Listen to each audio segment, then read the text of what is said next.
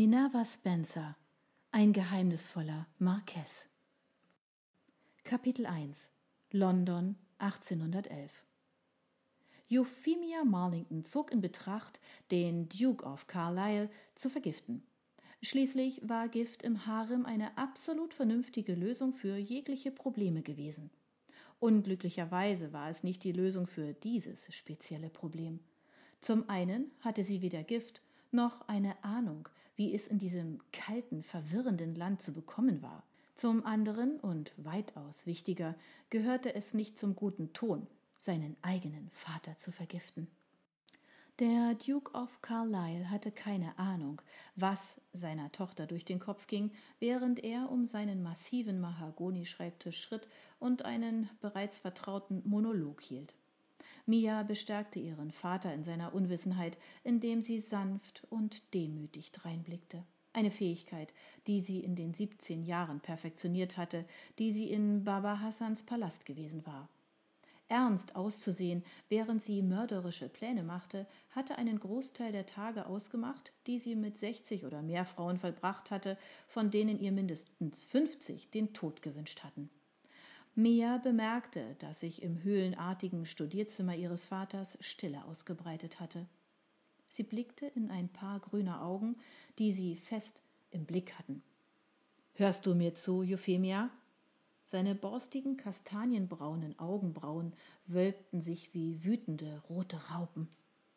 Mia verfluchte ihre abschweifenden Gedanken. Es tut mir leid, Euer Gnaden, aber ich habe nicht ganz verstanden. Es war eine kleine Lüge und eine, die in den vergangenen sechs Wochen einige Male gut funktioniert hatte. Sie dachte zwar tatsächlich immer noch auf Arabisch, verstand Englisch jedoch hervorragend. Es sei denn, ihre Gedanken schweiften ab. Der misstrauische Blick des Dukes sagte ihr, dass es nicht mehr so überzeugend war wie noch vor Wochen, vorzutäuschen, dass sie ihn aufgrund ihrer mangelnden Sprachkenntnis nicht verstanden hatte. Ich sagte, du musst aufpassen, was du den Leuten erzählst. Ich habe große Anstrengungen unternommen, die aufsehenerregenden Teile deiner Vergangenheit zu verheimlichen. Gerüchte über Enthauptungen, Vergiftungen und äh, Eunuchen machen diese Aufgabe sehr viel schwieriger. Die blasse Haut ihres Vaters verdunkelte sich, als er sich gezwungen sah, das Wort Eunuch auszusprechen. Mia senkte ihren Kopf, um ein Lächeln zu verbergen. Der Duke, der ihren geneigten Kopf offenbar als Zeichen der Reue interpretierte, umrundete weiter seinen Schreibtisch. Der dicke, braun und goldene Aubusson-Teppich dämpfte das Geräusch seiner Stiefel. Er räusperte sich mehrmals, als wollte er seinen Mund von den widerwärtigen Silben reinwaschen, die er gezwungen gewesen war zu benutzen. Er fuhr fort. Meine Bemühungen um deinen Ruf sind vielversprechend. Das wird sich jedoch ändern, wenn du weiterhin darauf bestehst, jedes schmutzige Detail deiner Vergangenheit auszuplaudern. Oh, nicht jedes Detail, dachte Mia, während sie ihren Vater durch gesenkte Wimpern hindurch ansah. Wie würde wohl der Duke reagieren, wenn sie ihm von der Existenz ihres siebzehnjährigen Sohnes Jibril berichtete? Oder wenn sie ihm einige von Sultan Baba Hassans exotischeren Perversionen in schmutzigen Details schilderte? War es besser, ihn mit der Wahrheit zu konfrontieren, oder sollte sie ihm erlauben, sie weiterhin wie eine fünfzehnjährige zu behandeln und nicht wie eine Frau von fast dreiunddreißig? Die Antwort auf diese Frage lag auf der Hand. Die Wahrheit würde niemandem nützen, am wenigsten mir. Bitte verzeiht, Euer Gnaden, murmelte sie. Der Duke grunzte und nahm seine Wanderung durch den Raum wieder auf. Deine Cousine hat mir versichert, dass du dich um ein respektables Auftreten bemüht hast. Nach diesem jüngsten Fiasko allerdings. Er schüttelte den Kopf. Falten bildeten sich auf seiner ansonsten glatten Stirn.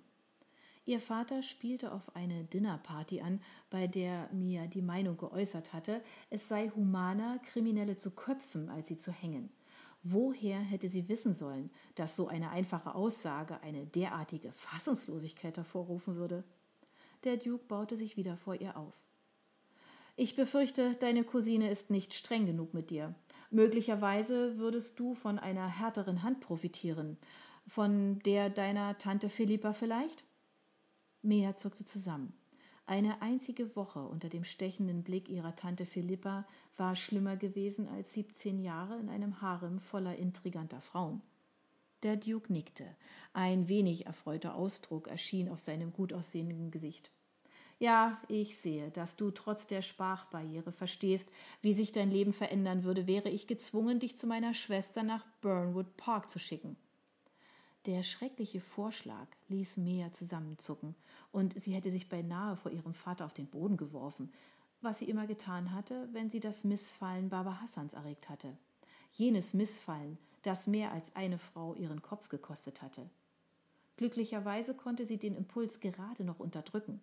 Das letzte Mal, als sie diese Geste des demütigen Respekts gezeigt hatte, am Tag, als sie nach England gekommen war, war der Duke sprachlos vor Scham gewesen, als seine Tochter sich zu seinen wohlbeschuhten Füßen auf dem Boden gewunden hatte. Stattdessen neigte sie nun den Kopf. Es soll mich nicht grämen, mit Tante Philippa zu leben, Euer Gnaden. Das Seufzen des Dukes schwebte über ihrem Kopf wie fernes Donnergrollen. Sieh mich an, Euphemia. Mia blickte auf. In den ernsten Gesichtszügen ihres Vaters spiegelte sich Resignation. Ich habe gedacht, dass du deine verkorkste Vergangenheit vergessen und ein neues Leben beginnen möchtest. Natürlich bist du nicht mehr jung, aber noch immer attraktiv und im gebärfähigen Alter. Deine Vergangenheit ist irgendwie ein Hindernis. Er hielt inne, als wäre er von der Unzulänglichkeit des Wortes überrascht. Aber es gibt einige respektable Männer, die gewillt sind, dich zu heiraten. Du musst Akzeptanz lernen und über kleinere äh, Mängel bei deinen Verehrern hinwegsehen. Mängel? Das Wort ließ ein fast hysterisches Gelächter in ihrer Kehle aufsteigen. Was der Duke wirklich meinte, war, dass die einzigen Männer, die willens waren, eine ältere Frau mit zweifelhafter Vergangenheit zu heiraten, senil, grässlich, hirnlos, krank oder eine Kombination daraus waren. Sehr wohl, Euer Gnaden, sagte sie. Mir ist bewusst, dass es sich hierbei nicht um die Prinzen aus Kleinmädchenträumen handelt, aber du bist kein Mädchen mehr, Euphemia. Seine Stimme war nüchtern, als würde er über das Abwassersystem von Carlyle House sprechen und nicht über das Glück seiner einzigen Tochter. Wenn du dich nicht bald entscheidest, werden auch diese wenigen Chancen vergehen. Das Einzige, was dir dann noch bleibt, ist ein ruhiges Leben in Burnwood Park. Wir wissen beide, dass du das nicht möchtest. Er ließ die Worte kurz im Raum stehen, bevor er fortfuhr. Die Saison ist fast vorbei und es wird Zeit, dass du eine Entscheidung bezüglich deiner Zukunft triffst. Verstehst du mich? Ja, Euer Gnaden, ich verstehe. Nur zu gut. Ihr Vater wollte sie loswerden, bevor sie etwas so Skandalöses tat, dass an eine Heirat nicht mehr zu denken wäre.